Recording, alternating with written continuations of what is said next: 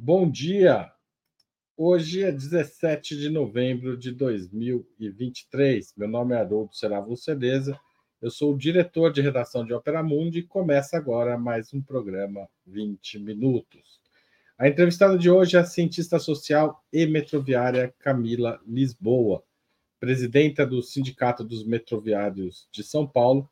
Camila é socióloga e doutoranda do programa de pós-graduação em sociologia da Universidade de São Paulo integrante do grupo Resistência, do PSOL, Camila foi uma das lideranças da mais recente paralisação do metrô de São Paulo, em protesto contra os projetos de privatização do metrô e da Sabesp pelo governo do estado, liderado por Tarcísio de Freitas. Nós vamos falar sobre greve, privatizações e muito mais. Não perca depois da vinheta.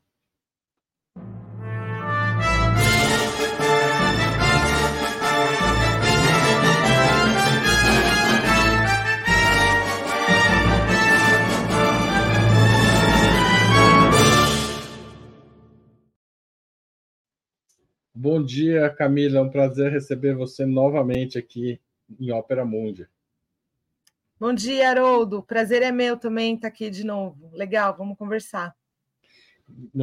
Quem estiver assistindo, se gostar da conversa, no final convido vocês a assistir o Sub-40 que a gente fez com a Camila, porque além de tudo ela é Sub-40. Tá? Aí vocês descobrem lá a idade dela no outro programa. Tá certo? Camila, é, eu queria começar perguntando do plebiscito. Vocês organizaram um plebiscito sobre a privatização dos serviços do metrô e da água em São Paulo, e ontem foi divulgado o resultado. Foram mais de 900 mil votos. E qual foi o resultado e qual a avaliação de vocês desse plebiscito? Foi do tamanho que vocês achavam que ia ter? Muito mais gente votou? Como é que foi organizado isso? Então, Haroldo, na verdade foi quase 900 mil, foi 870 e poucos mil. É, foi, foi uma atividade excelente, assim, a gente tem uma avaliação é, muito boa da experiência, do processo todo de debate que o plebiscito proporcionou. Na verdade, talvez tenha sido até maior do que esses foram os números que a gente conseguiu apurar, porque o plebiscito, ele, num sentido positivo, a gente meio que perdeu o controle dele. Ele estadualizou, foi para todas as cidades do estado, é, inúmeras categorias é, incorporaram essa discussão, movimentos sociais, movimentos, as ocupações, é, todo mundo incorporou a tarefa do plebiscito, porque foi uma tarefa que cumpriu dois papéis, né? O primeiro foi de informação porque o governador Tarcísio quer privatizar todas as empresas públicas do Estado e esse debate é, não foi plenamente feito, né, plenamente é, é, é viralizado né, para todo o Estado. Então, o plebiscito cumpriu um pouco esse papel. E segundo, mostrou também para nós que as pessoas têm uma visão muito crítica sobre privatização, porque é, as pessoas estão fazendo a experiência, né? O processo de privatizações no Brasil, assim, de forma mais agressiva, ele começou lá nos anos 90 e 30 anos depois, a sociedade brasileira está fazendo, na minha opinião, uma análise bastante crítica dessas experiências. Então, eu acho que o plebiscito também demonstrou isso, né? E a gente acha que ele é, garantiu é, dar um apoio popular necessário para essa luta, porque é uma luta que não depende apenas das pessoas que trabalham nessas empresas públicas, mas, sobretudo, de quem utiliza os serviços produzidos pelo metrô, pela CPTM, pela Sabesp, né? Então foi muito importante. Ontem, um pouco surpreendentemente, se a gente analisar o comportamento logo depois das chuvas, né? Nesse começo de novembro, o prefeito de São Paulo pediu o fim da concessão da Enel, né, da empresa de energia. O Ricardo Nunes pediu para cancelar a concessão da Enel, não pediu para reestatizá-la, mas pediu para cancelar a concessão. E o que é, como eu disse, é totalmente contrário ao que ele afirmou no começo do processo, porque ele que estava defendendo a empresa diante das chuvas e do caos que ficou a cidade de São Paulo por conta da queda de árvores, responsabilidade dele, essencialmente, mas também da Enel, né? Enfim, é uma, uma responsabilidade compartilhada. Como você viu essa postura? É um marco na leitura de que as privatizações é, foram excessivas e estão dando errado? Olha, o prefeito Ricardo Nunes ele só está pensando na eleição do ano que vem, né? Todos os movimentos dele estão direcionados neste sentido de ele ser eleito, porque na última eleição ele não foi eleito, né? Ele era o candidato a vice-prefeito do Bruno Covas, que veio a falecer e ele assumiu. Então ele só está pensando nisso. E eu acho que essa atitude dele revela é, que a opinião pública está muito crítica à privatização da Enel e de um serviço essencial como a energia elétrica. Foi um caos na vida das pessoas, né? Naquele feriado, eu também fiquei mais de 24 horas sem luz, e eu acho que essa atitude dele revela muito mais isso, que a opinião pública está muito crítica a essa privatização. É, e por isso que ele fez que ele fez isso. Não quer dizer que o prefeito Ricardo Nunes que é alinhado ao bolsonarismo, alinhado a, a, empresários né, da cidade, do estado e tal, não quer dizer que ele é crítico às privatizações de uma forma geral, mas que ele está tentando é, dialogar com uma opinião pública que está bastante crítica às privatizações. É óbvio que, na minha opinião, é, o que resolveria né, esse problema da energia elétrica seria ela voltar para uma empresa pública, né, retomada da Eletrobras, da Eletropaulo, né, pública, estatal, é, contratação de funcionário com concurso público, acho que isso garantiria um, garante um comprometimento maior dos profissionais é, e do próprio Estado com uma responsabilidade que é pública, né? Energia elétrica é serviço essencial, condição de sobrevivência, é serviço público, né? Uma necessidade de todos. Não pode ser que essa, esse tipo de serviço seja garantido apenas para quem tem condições de pagar, né? E o que a gente tem visto, infelizmente, é isso. É verdade que nesse apagão muitos bairros de classe média, de classe média alta foram afetados, mas a verdade é que é, inúmeros bairros da periferia do, da cidade, além de terem demorado para conseguir voltar a ter energia elétrica, é, sofrem apagões constantes. Eu moro aqui na Zona Leste e tem apagão direto. Claro que não, não é com o tempo do que aconteceu agora, nesse último caso, Mas, é, teve debate que ficou cinco, seis dias sem, sem energia, né? Exatamente, esse foi um apagão assim muito forte, né? Uma coisa assim, um caos. Mas é, sempre, sempre que bate um vento, dá uma chuva. É, aqui na região onde eu moro, em outros lugares da periferia da cidade, é, tem problemas do fornecimento de luz. Além do que a conta aumentou bastante, né? Sim. Camila, é, esses eventos foram no dia 2 de novembro, né? Foi no, no feriado anterior. A gente tá chegando é, dia 3. Um dia é, depois dois, do feriado. Isso, isso, desculpa. Foi na emenda do feriado, digamos assim. O que, de certa forma, deve até ter minimizado as queixas, né? Se a gente pensar que se caísse numa segunda-feira, já pensou que o caos que era passar uma semana sem luz? É, Camila, é, como você avalia a última paralisação que vocês fizeram e associando a pauta do metrô à da Sabesp? Qual foi a importância de fazer isso e qual o resultado dessa paralisação? Então, olha, a mobilização foi muito importante, é, foi muito forte. É, a gente avalia que essa, essa mobilização, essa greve, é, teve um apoio popular importante, né? E a gente sabe que é difícil uma paralisação dos transportes terem apoio popular, mas a gente teve. Né? A gente avalia que teve e a gente avalia que isso foi possibilitado por conta justamente é, da pauta que estava em discussão, né? que é o projeto de privatização de todas as empresas públicas. É, por que fazer essa associação e essa relação com o Sabesp, né? Metrô, CPTM e Sabesp? Justamente porque o discurso do governador, o projeto político, econômico do governador é uma ideia de que nenhuma estatal funciona, nenhum serviço público presta e que o setor privado ele é o mais eficiente para tudo. E aí, quando vem situações como a da Enel, o que, que o governo discursa? Ele fala assim: ah, não, mas isso daí foi problema de contrato. O contrato da Sabesp não vai ser tão frouxo como foi o contrato da Enel, né? E os defensores da privatização, diante do apagão, é, falaram isso, falaram assim: olha, tem privatizações que são boas, tem privatizações que são ruins, e a privatização da Enel foi ruim, né? Essa foi a desculpa dos privatistas, né? Para é, lidar com o tema do apagão. E nós temos uma opinião que nenhuma privatização é boa, né? Nós temos essa opinião bastante consolidada. Em primeiro lugar, porque é, serviços é, que são alvos de privatização são serviços de interesse público, de necessidade pública. Então, por exemplo, a privatização dos cemitérios é uma necessidade pública, é um direito da população que elas possam enterrar seus mortos com dignidade, né? Que elas possam é, ter facilidade no acesso a esse serviço e que o critério não seja é, as famílias, as pessoas que têm mais dinheiro conseguem enterrar direito e as pessoas mais pobres, né? A população mais vulnerável é, não consegue não pode ser que o dinheiro determine esse tipo de coisa. Assim como a gente acha que é em relação aos serviços de transporte público, ao serviço de saneamento básico, de água, ao serviço de energia elétrica, né?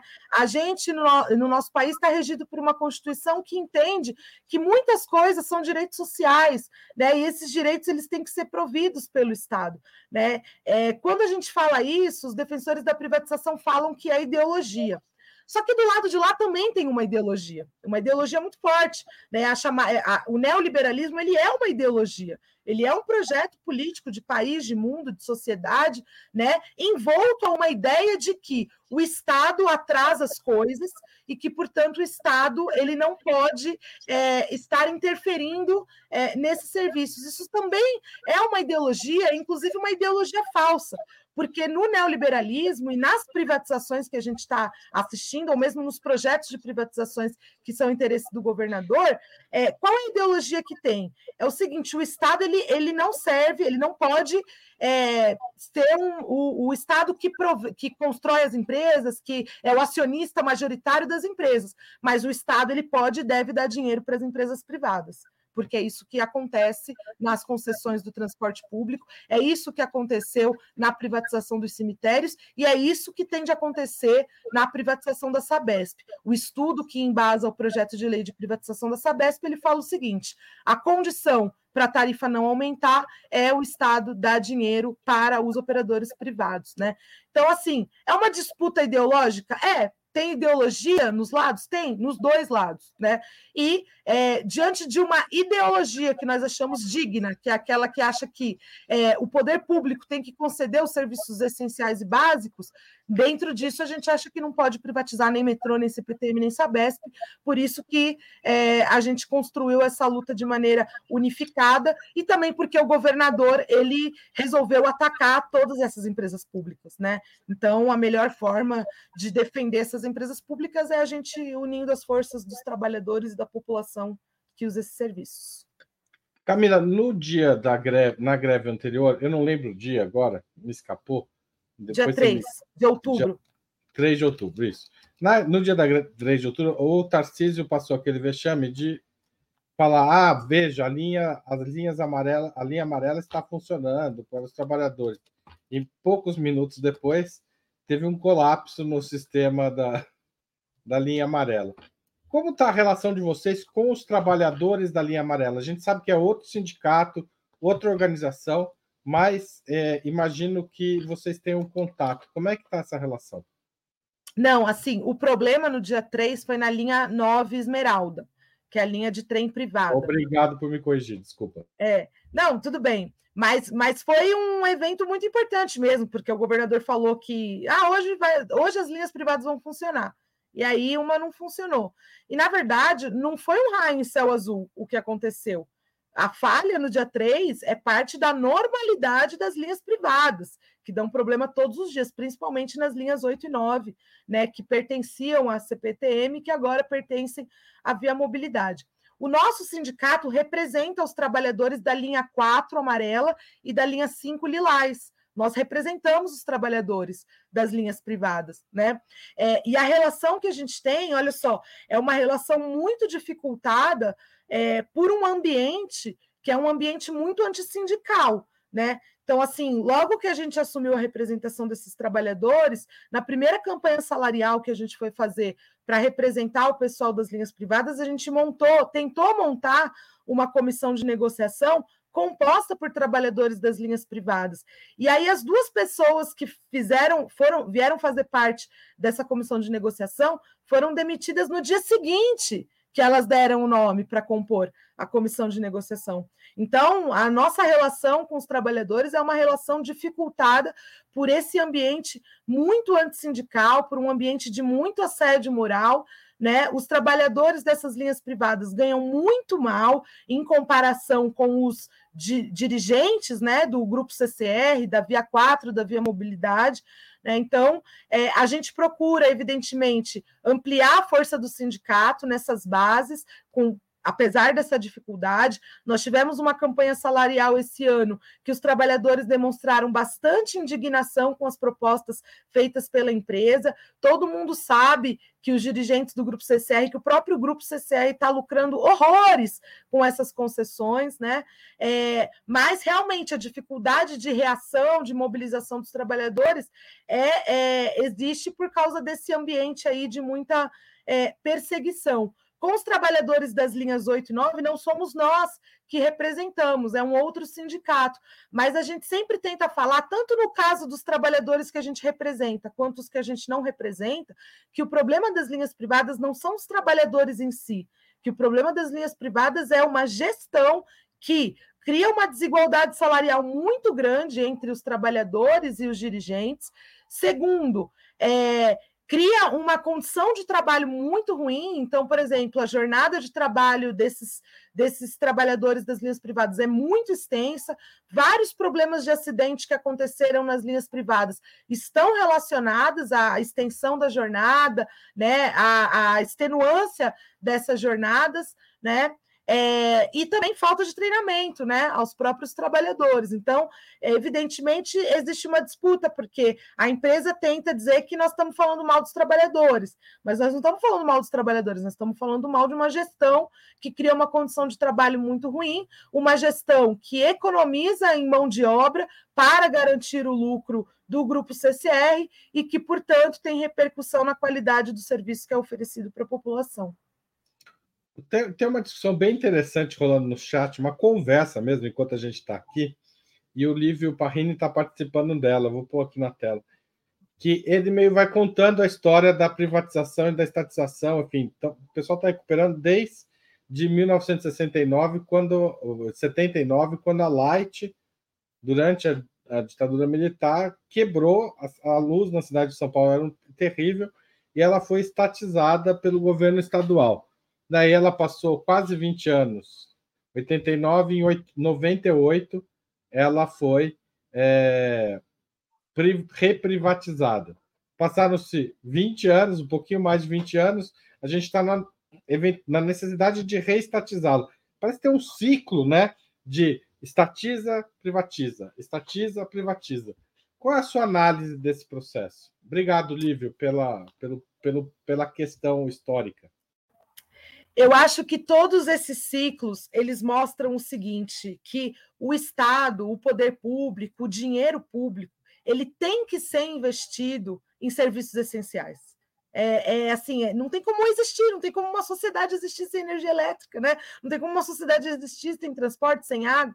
Sempre tem. Tanto que é, quando tem empresas públicas, né, muitos dos problemas que as empresas públicas enfrentam, que é o caso atual do metrô, é o caso atual da CPTM, é o próprio caso atual da Sabesp, muitos dos problemas estão relacionados à falta de investimento público, né? É, por exemplo, o metrô está sem abertura de concurso público desde 2016. Ele já fez vai fazer, vai para uma terceira ou quarta rodada de plano de demissão incentivada ou plano de demissão voluntária e não tem reposição do quadro de funcionários. Para ter, precisa ter investimento público. E aí os privatistas vêm e falam: tá vendo, está gastando muito dinheiro, o Estado está gastando muito dinheiro, vamos privatizar, que o Estado economiza. Só que aí, quando vem um operador privado, o operador privado também se depara com isso. O problema é que o operador privado ele fica pedindo mais dinheiro, fica pedindo mais dinheiro para o Estado, não porque o operador privado quer abrir mais concurso, quer contratar mais gente, quer modernizar os equipamentos e etc. Ele fica pedindo mais dinheiro para o Estado porque ele quer garantir o lucro. Uma empresa privada, isso daí é uma definição, não é por maldade no coração das pessoas. Ontem teve uma audiência pública lá na Assembleia Legislativa sobre essa Sabesp. Aí a secretária do Meio Ambiente falou para gente, na cara dura, não, que o operador privado que vai assumir essa Sabesp, ele não vai pensar no lucro. Isso não existe. Assim, uma empresa privada, ela pensa no lucro. Ela só pensa nisso. É, o, é a lógica de existência de uma empresa privada.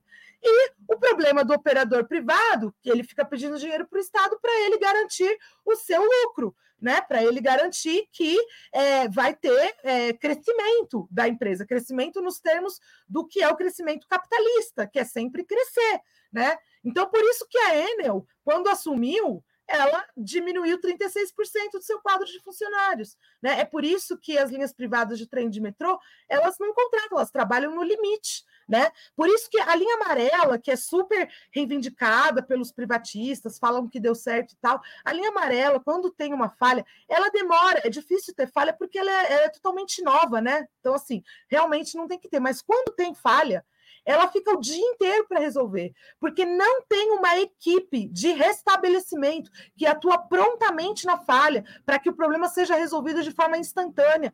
E não tem essa equipe, não é um problema da capacidade dos trabalhadores, é porque a linha amarela opta por uma gestão de economia dos seus custos e não por uma gestão para que se funcione direito.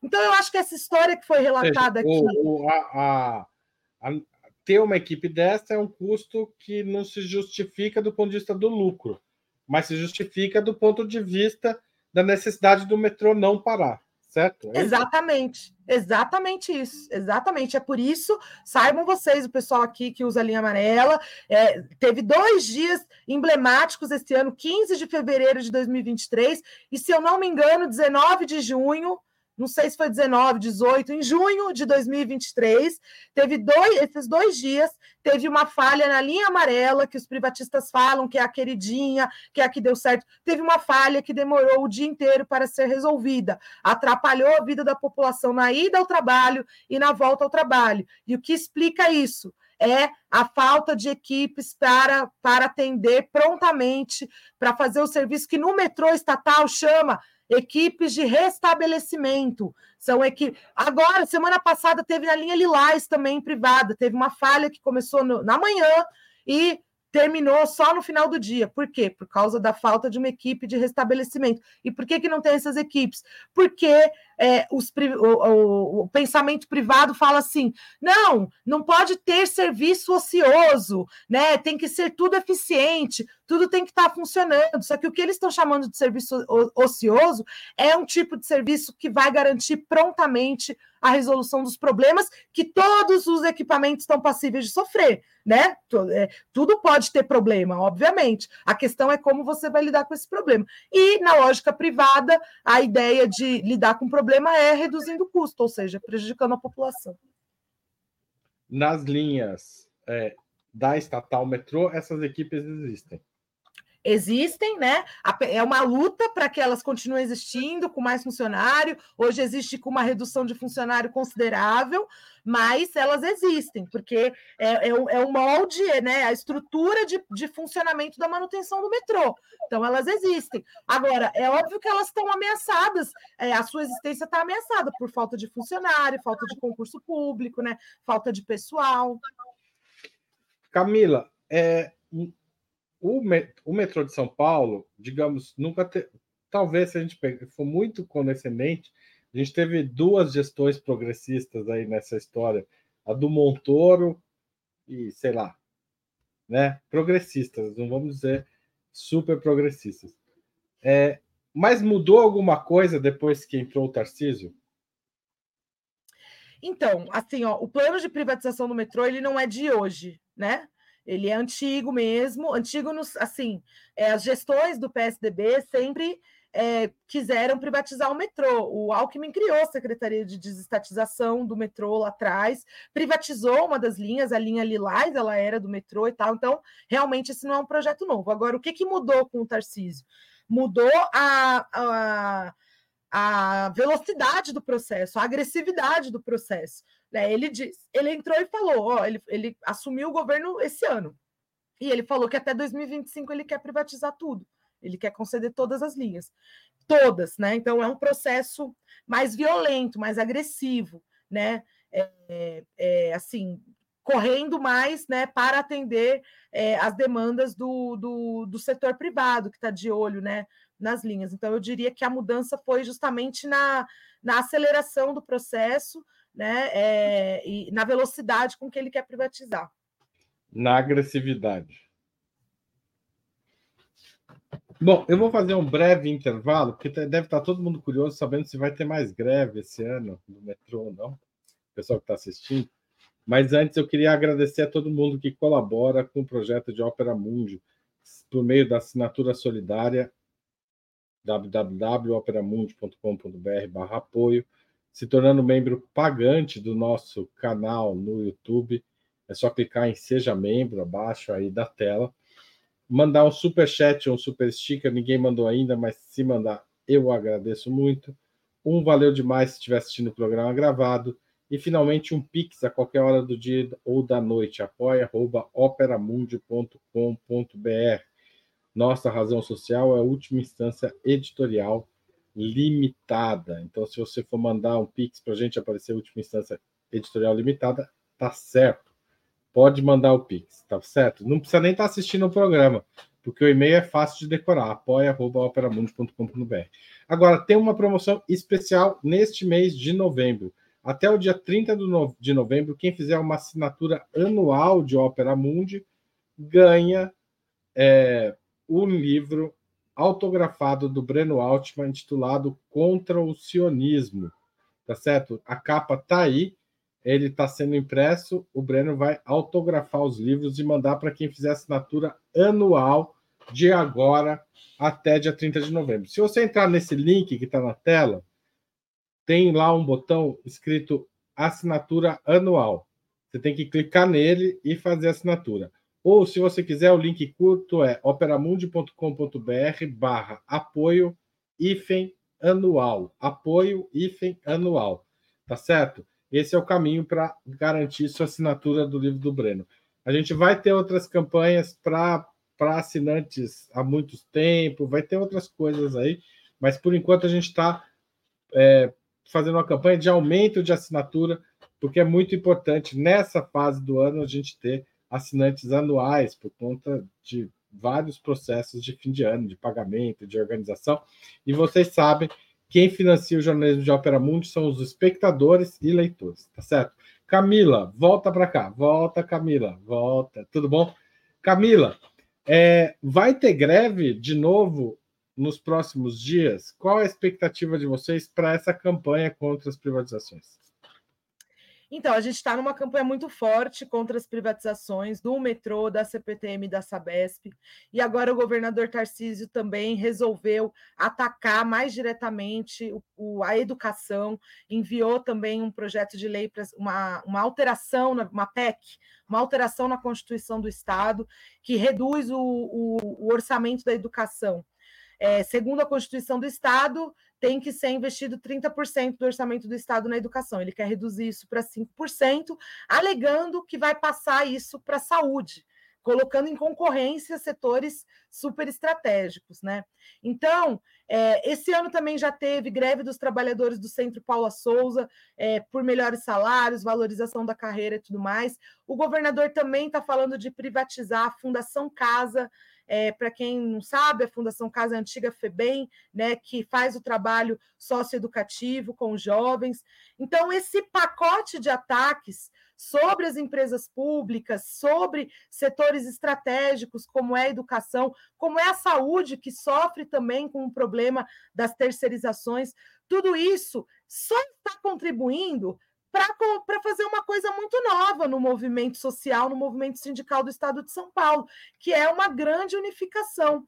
Então, no dia 3, a gente fez, eu diria que foi a maior greve do país em termos de repercussão, de categorias envolvidas, né, do debate que foi gerado, e a gente tende a fazer a maior uma greve maior ainda no próximo dia 28 de novembro, porque além de todos esses ataques também, é, o governo do estado resolveu tentar intimidar os trabalhadores do metrô, demitiu oito trabalhadores, dentre eles a grande maioria dirigentes sindicais, representantes da CIPA, e todos esses fatores, ameaça de privatização sobre o metrô, Sabesp, CPTM, Fundação Casa, ataque aos direitos dos trabalhadores do Centro Paula Souza, ataque ao orçamento da educação, ataque aos trabalhadores da saúde, demissão dos trabalhadores do metrô, processos de terceirização correndo solto, como acontece no metrô e na área da saúde. Tudo isso se transformou numa grande pauta que vai fazer o estado de São Paulo parar no próximo dia 28 de novembro. Então, vai ter uma greve maior ainda do que a que teve no dia 3. E vocês, a gente já falou, você acha que o movimento sindical está é, tá conseguindo se reorganizar depois dos ataques dos governos Temer e Bolsonaro? Olha, eu acho que, obviamente, o movimento sindical viveu muitas dificuldades né, nesse, nesse período, é, mas olhando pelo menos para o estado de São Paulo, eu acho que está tendo uma reação importante, uma resiliência importante. assim. É, as nossas categorias não começaram a ser atacadas agora, né? Isso, como eu falei no tema da privatização do metrô, isso já vem de algum tempo, é, e mesmo vivendo todos os problemas da reforma trabalhista, da lei geral das terceirizações e tal, eu acho que a gente está conseguindo construir uma resistência importante, porque nós estamos falando de serviços que a população usa e a população está sentindo as consequências é, da privatização, da precarização desses serviços. Então, é, eu acho que esse reflexo importante que a gente teve aqui em São Paulo, de dialogar com a população, né, de romper as barreiras do corporativismo, porque infelizmente o movimento sindical no Brasil ele é, é, é, moldado há muitos anos, há muitas décadas, né, para ter um discurso muito corporativo. Então, a gente está fazendo um esforço de romper com isso para que a gente possa conseguir é, enfrentar todos esses ataques, e eu acho que está tendo uma resposta importante. Uma outra questão, Camila, saindo um pouco da preocupação imediata dos trabalhadores e dos usuários, mas que papel um metrô estatizado, assim, completamente estatal, pode ter na reorganização do setor produtivo no Brasil. Porque, veja, a, a, a, se o metrô começa a ter investimentos mais sistêmicos, planejados, etc., é possível pensar, por exemplo, na reorganização da indústria ferroviária do país, que produza trilho, vagões, carros, etc. Como vocês do movimento sindical veem essa possibilidade e se há articulações dentro de outro, com outros movimentos sindicais ligados a essa indústria, não só a, a questão do, da operação, digamos, né? Porque vocês são é, sindicalistas da operação, né? Mas tem, tem gente que está trabalhando na indústria. Como é que é a relação de vocês? Não, então, é, excelente pergunta. É, inclusive, ontem eu vi um vídeo do Alex Sartori, que é um arquiteto urbanista que produz bastante conteúdo é, sobre as cidades, né? E tem feito um trabalho excelente desmascarando as concessões, as privatizações do metrô aqui de São Paulo. Ele é de São Paulo, né? É, e ele, o último vídeo que ele fez, que ele é, publicou, acho que ontem ou anteontem, ele fala exatamente disso. Ele fala assim do papel do metrô na alimentação de outras indústrias, né? É, essa, essa relação, né, a destruição do, do serviço ferroviário, metro ferroviário no Brasil, ele começou justamente com isso. Antigamente a gente tinha empresas empresas nacionais, empresas públicas nacionais, como a Mafers, a Cobrasma, que produziam trens, né? Produziam é, a matéria-prima que faz. Produziam não, né? É, produziam matéria-prima não, mas produziam os trens e, e, os trilhos que garantiriam é, a, a, a expansão do serviço metro ferroviário no Brasil. E a destruição da malha metro ferroviária no Brasil se deu também com o fim dessas empresas. Para vocês terem uma ideia, hoje os trens, né, que alimentam o serviço metro ferroviário aqui em São Paulo e em todo o Brasil, é da Alstom, né, que é francesa, né? É, era da Bombardier também, canadense, mas que foi comprada pela Alstom, né? O mercado metroferroviário é, no Brasil ele é muito dominado por essas empresas e essas empresas que também atuam, né, no, no nos processos de, de, terceirização, né, que também é, militam em torno disso. Só para vocês, uma curiosidade para vocês saberem, o projeto do monotrilho, que é a linha 15 prata, para quem é de São Paulo conhece, né? Aquele trecho que foi super importante chegar transporte sobre trilho, é uma região que é bem mal assistida em termos de transporte. A gente defendeu muito que chegasse é, transporte sobre trilhos lá, mas o projeto de ser monotrilho, que foi um projeto mais caro, né, um projeto contestável, né, bastante contestável, a pressão para que houvesse a opção por aquele modal veio da Alstom que produziu aqueles trens e que queria fazer uma espécie de teste, né, daqueles trens é, atenderem aquela região, né? E a gente sempre foi muito crítico a isso, porque além de ser mais caro, é, o monotrilho, o sistema monotrilho, ele atende no mundo, é, atende é, regiões muito pequenas. Por exemplo, dentro da Disney tem um monotrilho, mas dentro da Disney não anda centenas de milhares de pessoas como anda no caso da região ali da linha 15, que é a região de São Mateus, Sapopemba, cidade de Tiradentes, ainda não chegou, né? Em cidade de Tiradentes. Então, só estou dando esse exemplo para ilustrar como que é, a destruição de empresas nacionais que produziam trem, produziam trilhos, teve relacionado também a interesses multinacionais, né? Como que esses interesses multinacionais eles também estão moldando o projeto de transporte sobre trilhos aqui em São Paulo, e esses interesses multinacionais eles também é, inibiram o desenvolvimento é, do sistema sobre trilhos no Brasil. Por quê? Porque a indústria é automobilística, né? Que fala assim: não, constrói rodovia, né? Faz rodovia, rodovia, e o sistema sobre trilhos no Brasil diminuiu muito, né? O que é muito triste, um país com as dimensões continentais que tem, é, a gente não poder fazer uma viagem de trem. A única viagem de trem é, turística que tem no Brasil hoje é o trecho de Belo Horizonte a Vitória, infelizmente, né? É, mas bem, é, e como que o movimento sindical se relaciona com esses outros setores? É muito prejudicada essa relação, justamente por causa da destruição né, dessas empresas públicas é, nacionais. Mas o nosso setor, o setor metroferroviário, debate bastante a importância da expansão da, melho, da malha metroferroviária, sobretudo num contexto em que é, as mudanças climáticas exigem uma outra relação da humanidade com o transporte. Né? É óbvio que a indústria automobilística está buscando a construção de um novo mercado, que é os carros elétricos, que são caríssimos, né?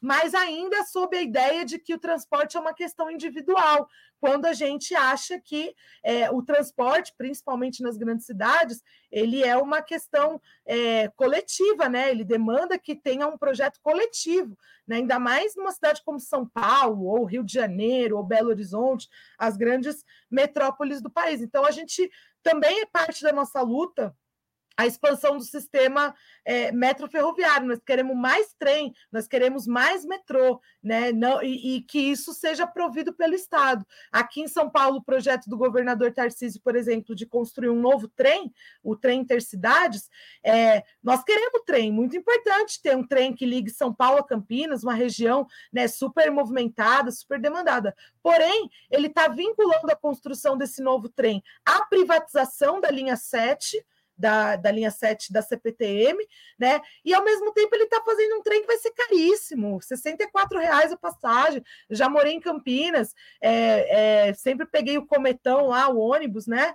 E é muito, vai ficar muito mais barato, é, vai continuar sendo mais barato ir de ônibus do que com esse trem, é, que ele quer fazer um trem para classe média, né? Para um trem chique e tal, uma passagem muito cara. Então não é esse tipo de expansão que a gente defende, né? E para fazer esse tipo de expansão precisava ter uma empresa pública que assumisse, né?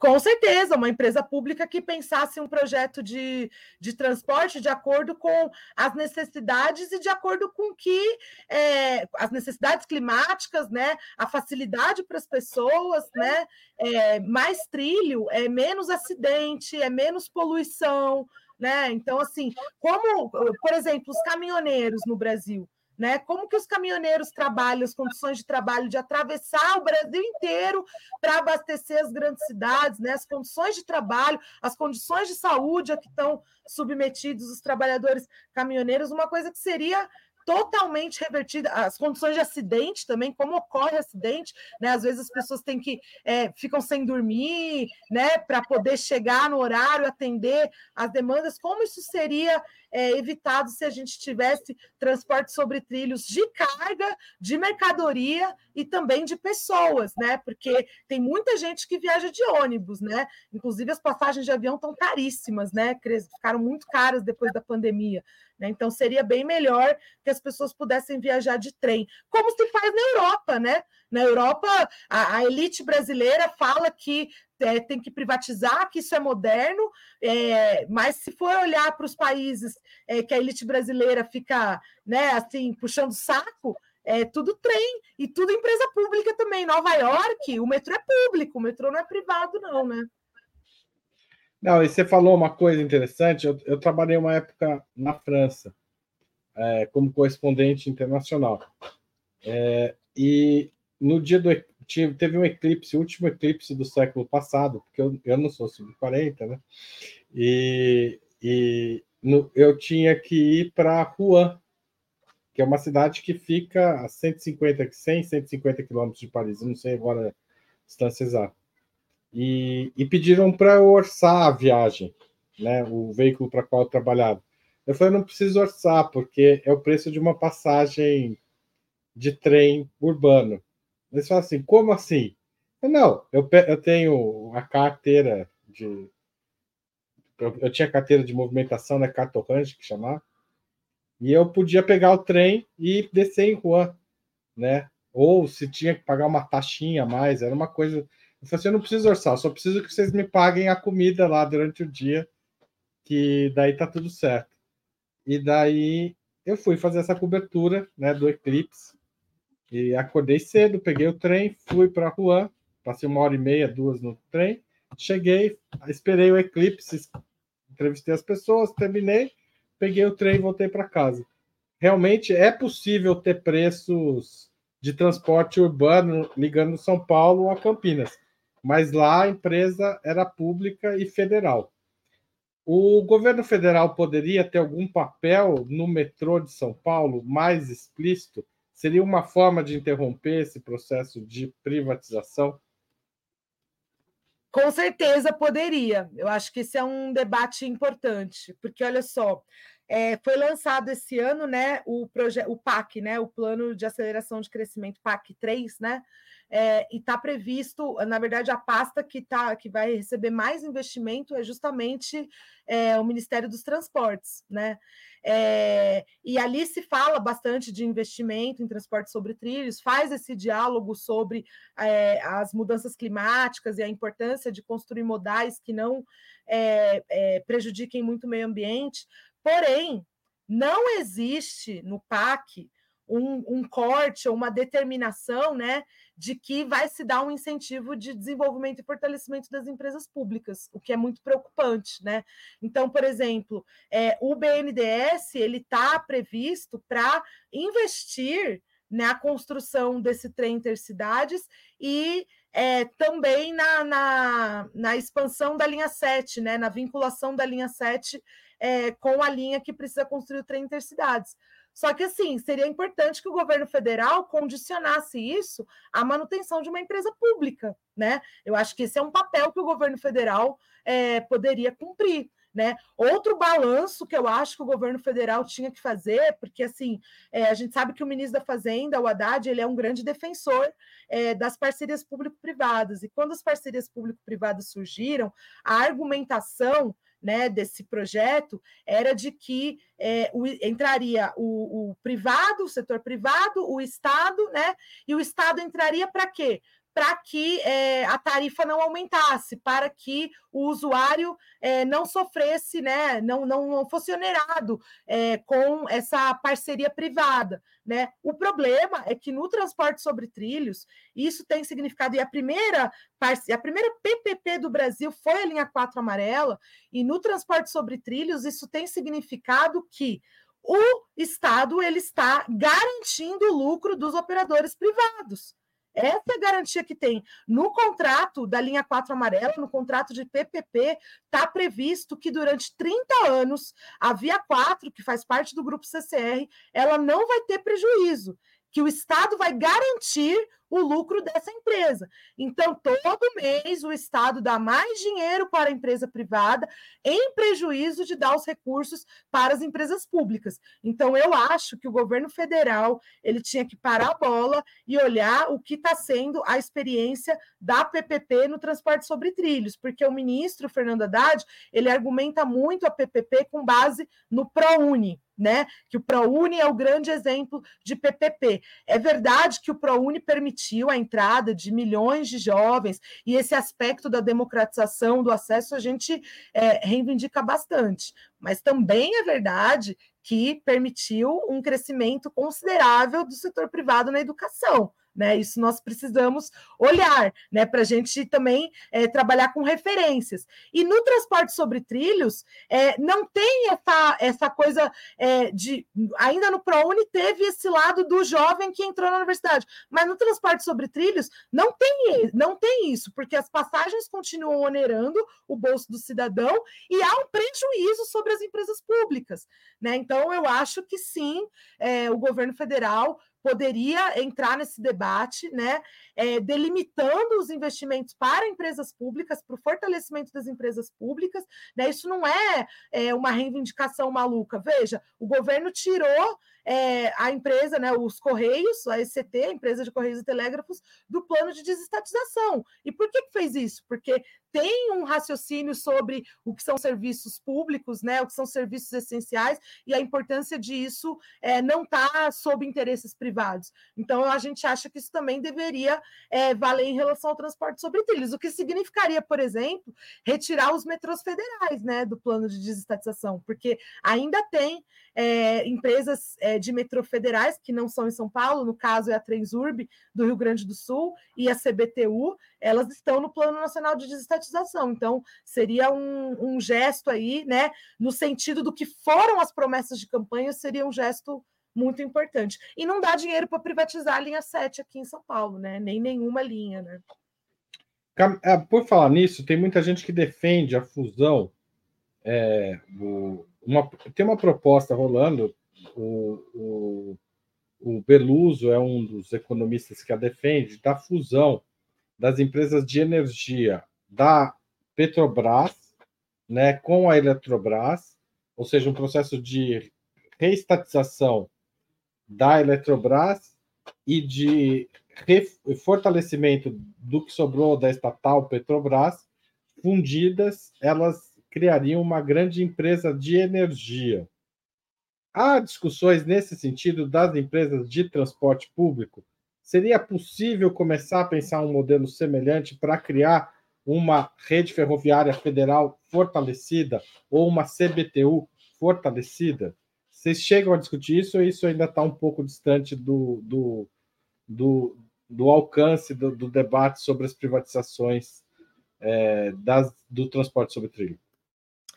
Assim, do ponto de vista prático, isso está um pouco distante, né? Porque a gente está lutando para não privatizar, né? A gente está é, se defendendo. Mas existe, existe esse acúmulo no, no movimento sindical, que, na verdade, também é, é um acúmulo que foi muito prejudicado por essa por essa ofensiva privatista, né?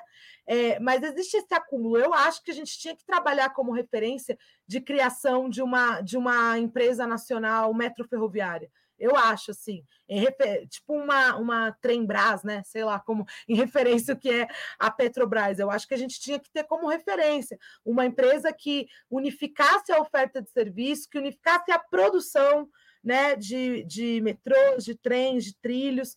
É, eu acho que isso seria uma, uma forma estratégica de garantir a soberania nacional, porque hoje, inclusive, é, esse setor ele é muito dependente de empresas multinacionais, como eu falei, né, da Alstom, é, da a antiga Bombardier, mas que a Alstom comprou, principalmente da Alstom, é muito refém, né? Então, eu acho que é uma discussão que teria que ser é, fomentada. O movimento sindical tem dificuldade hoje de desenvolver esse debate, porque a gente está numa luta muito defensiva né? Numa luta assim para manter o que está, não porque o que está tá bom, mas é porque o que está sendo proposto tende a piorar, né? É, o da França chama é, é, Sociedade Nacional dos Caminhos de Ferro Franceses. Só pra... Ah, que bonito. Bonito, né? Bom, então você acha. E é uma empresa estatal, né? Sim, acho que teria que ser estatal, com certeza. É. O... Camila, uma, uma questão ainda sobre o movimento sindical. A reforma trabalhista é uma questão para vocês. Vocês participam do, da, do projeto, do, da campanha pela revogação da última reforma trabalhista. Como é que está essa campanha? Quais os avanços e as dificuldades que vocês estão tendo? Então, eu cheguei, inclusive, a, a ir com uma comitiva do movimento Revoga Já. A gente foi para Brasília conversar com o ministro do Trabalho, Luiz Marinho. É... E assim, o que, que eu vejo, né? É, do ponto de vista da correlação de forças lá no Congresso Nacional, é, não vai ter revogação de reforma trabalhista, porque a correlação ela é muito desfavorável, né? É, a gente teve a feliz vitória aí, derrotamos Bolsonaro, elegemos o Lula, mas é, no, tanto no Senado quanto na Câmara dos Deputados a correlação ela é muito é, desfavorável. O que eu acho que está tendo uma iniciativa importante do governo é perseguir é, os, o, o, processo de terceirização, né, revelando e, e perseguindo as empresas que têm relações de trabalho muito ruins, né? Eu acho que isso é uma iniciativa importante. E algumas resistências locais estão permitindo problematizar essas é, essas experiências da terceirização e da reforma trabalhista como um todo. É, por, por, um lado, eu acho que tem resistências que, por exemplo, os, os entregadores né, é, organizam, né, estão batalhando para ter seu reconhecimento. Isso, isso é uma forma de enfrentamento à reforma trabalhista, porque o sistema de trabalho deles é tudo que a reforma trabalhista propôs, né? Autonomia, é, nenhuma, nenhuma regulação dos direitos, dos salários, né? É, e eu acho que a organização deles, apesar de ser uma organização enquanto categoria, mas é uma forma de questionar a reforma trabalhista. E outros focos de resistência é enfrentar alguns processos específicos de terceirização, como, por exemplo, a gente fez é, no metrô recentemente, a gente conseguiu derrotar um plano de terceirização é, do serviço de manutenção dos trens. É, e eu acho que isso pode, é, a gente quer, inclusive, escrever sobre isso e tal, para ser uma referência desse enfrentamento, né? Por exemplo, a gente questionou que o metrô ele estava é, querendo contratar uma empresa para fazer um serviço de manutenção que já era feito por trabalhadores do metrô que entram na empresa através de concurso público e são eram as mesmas funções. Né? Então a gente conseguiu é, questionar na justiça isso, né? Porque estava atacando algum artigo lá da Constituição, que eu não vou lembrar, mas é algum artigo que fala que nas empresas públicas as pessoas fazem os serviços é, que, que fazem determinados serviços entram através de concurso público. E ao contratar uma empresa privada para fazer isso, você está ferindo esse artigo. Né? Então, são referências importantes, focos de resistência importantes, mas eu acho que assim, a revogação em si da reforma trabalhista e da lei da terceirização, ela demandaria um, um uma articulação e um movimento de resistência muito maior do que a gente está conseguindo fazer hoje. E isso teria que ser revertido também é, é, na, na própria eleição né, de parlamentares e, enfim, poderes executivos que fossem é, no sentido da reivindicação dos trabalhadores. Tá certo. Camila, se tiver greve dia 28, como tudo se desenha, como que as pessoas que não trabalham no metrô podem apoiá-la? Ó, primeiro, a gente vai começar uma campanha. É, hoje, hoje é sexta, né? efetivamente, a gente vai começar a campanha na segunda-feira para que no metrô e no trem tenha catraca livre. Então, assim, primeira tarefa é assina a petição, divulga, manifesta o seu apoio é, de ter catraca livre. Por que, que a gente está apresentando essa proposta? Porque a gente sabe do impacto que a greve tem no deslocamento das pessoas, é, mas ao mesmo tempo tem que ser preservado o nosso direito de protesto, né? Apesar do governador Tarcísio não gostar muito, mas a gente vive num, num, num, num país democrático. Então, o direito de protesto ele exige, ele existe é, e tem que ser preservado.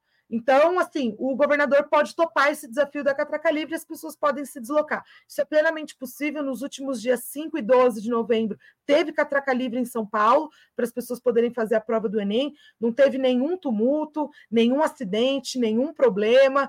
Funcionou tudo bem, todo mundo feliz, trabalhadores felizes, população feliz, utilizando o metrô de graça. Então, é a primeira forma de apoiar é, a nossa mobilização. A segunda forma é no próprio dia participando do ato que a gente vai fazer no próprio dia 28. Vai ter uma manifestação no dia 28, em frente à Assembleia Legislativa. Todo o movimento social vai para lá, professores, metroviários, ferroviários, todo mundo. Ainda não está pronta a petição, eu estou vendo que a pessoa que fala Palestina Livre aqui está. Onde assina? A petição ainda não está pronta, mas a gente vai começar a divulgar para que bastante gente apoie a iniciativa da Catraca Livre. E no dia Tem 28. Tem o site dos metroviários de São Paulo, que seguramente vai estar tá lá é, vamos Isso. colocar na tela o endereço, Laila? Isso. Desculpa te interromper, é... Camila. Continua. Desculpa. Não, mas é isso. E no próprio dia 28, é, a guerrilha digital é muito importante, muito importante, porque assim, cada minuto conta né, na disputa de versão, até porque a, a mídia corporativa, né, a grande mídia, ela é defensora das privatizações, então ela tende a não nos dar espaço, como não nos deu no dia 3 de outubro. Então, a guerrilha digital, principalmente para quem está fora de São Paulo, pode cumprir um papel muito importante, compartilhando as hashtags, compartilhando os argumentos do lado do movimento social, né, do lado do movimento sindical, para é, apoiar a luta contra as privatizações e, e mostrando que serviço público tem que ser público, não pode ser privado. Camila, a conversa está ótima. Vou voltar a sugerir que as pessoas que queiram saber mais sobre a Camila, porque a outra entrevista foi mais pessoal, não estava em momento de tanto tanta tensão política e social. Entra lá, Camila Lisboa Sub 40, tá certo? Quem quiser conhecer mais a Camila, lá conta a trajetória dela, a, a, o início da vida sindical, os problemas com o metrô. Ela trata de várias questões que a gente tratou aqui mas em outro contexto. Então, pode ir.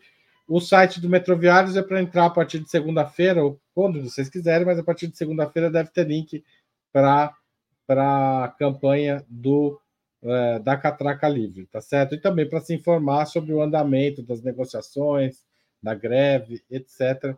Também é um jeito de não ficar refém da grande mídia.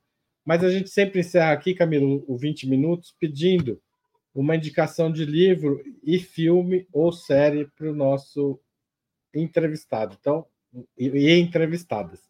Então, você, o que, que você sugere para a gente? Ó, deixa eu te falar, eu sou meio ruim de literatura, ainda mais que eu fiz mestrado, terminei meu mestrado, estava lendo um monte de coisa de sociologia e tal, e tem um livro que eu estou lendo que é muito bom, que tem a ver com a nossa discussão aqui, que é o neoliberalismo, história e implicações, do David Harvey, muito bom. É, mas apesar de eu ser ruim de literatura, recentemente eu assisti uma série, que é a que eu vou indicar, que é, a, que é Lupin, a série. E que essa série ela é inspirada num personagem clássico que você deve conhecer, porque você morou na França, que é o Arsène Lupin. E eu adorei a série, eu fui atrás dos livros, eu comecei a ler o livro do Lupin. Eu tô no, é, tem, tem um monte de livro, tem um monte de história, um monte de. É, tem, eu estou lendo Ladrão de Casaca, que é o primeiro, mas tem várias.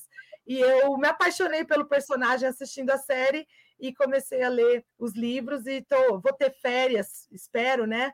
É, no final do ano aí. E então já estou preparando aí minha leitura de férias. Quero devorar essa coleção aqui do Lupin, que parece muito legal.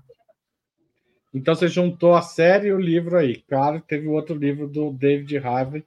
David Harvey sempre pensa coisa da geografia das cidades, é bem interessante, né, quando ele, ele trata do neoliberalismo, mas imagino que passe muito, inclusive pelos processos de, de, estatiza, desestatizações e privatizações, né? Exatamente. Um, um dos marcos que ele fala para refletir o neoliberalismo foi a experiência da Margaret Thatcher, né, na Inglaterra, né? Esse livro aqui é muito bom, inclusive para ver que o discurso privatista é super ideológico porque eles ficam falando que a gente só pensa em ideologia. Quem só pensa em ideologia são eles. O neoliberalismo é uma ideologia que é, os privatistas tentam é, implementar né, e encher as políticas públicas com essa ideologia. Obrigado, Camila. Até a próxima e boa sorte aí nos próximos dias. Bom trabalho também, vai ser pesado. Valeu, Haroldo. Obrigada pelo espaço. Tamo junto. Tamo junto. Valeu. Tchau, tchau. Obrigado para você que contribuiu, compartilhou, espalhou, etc.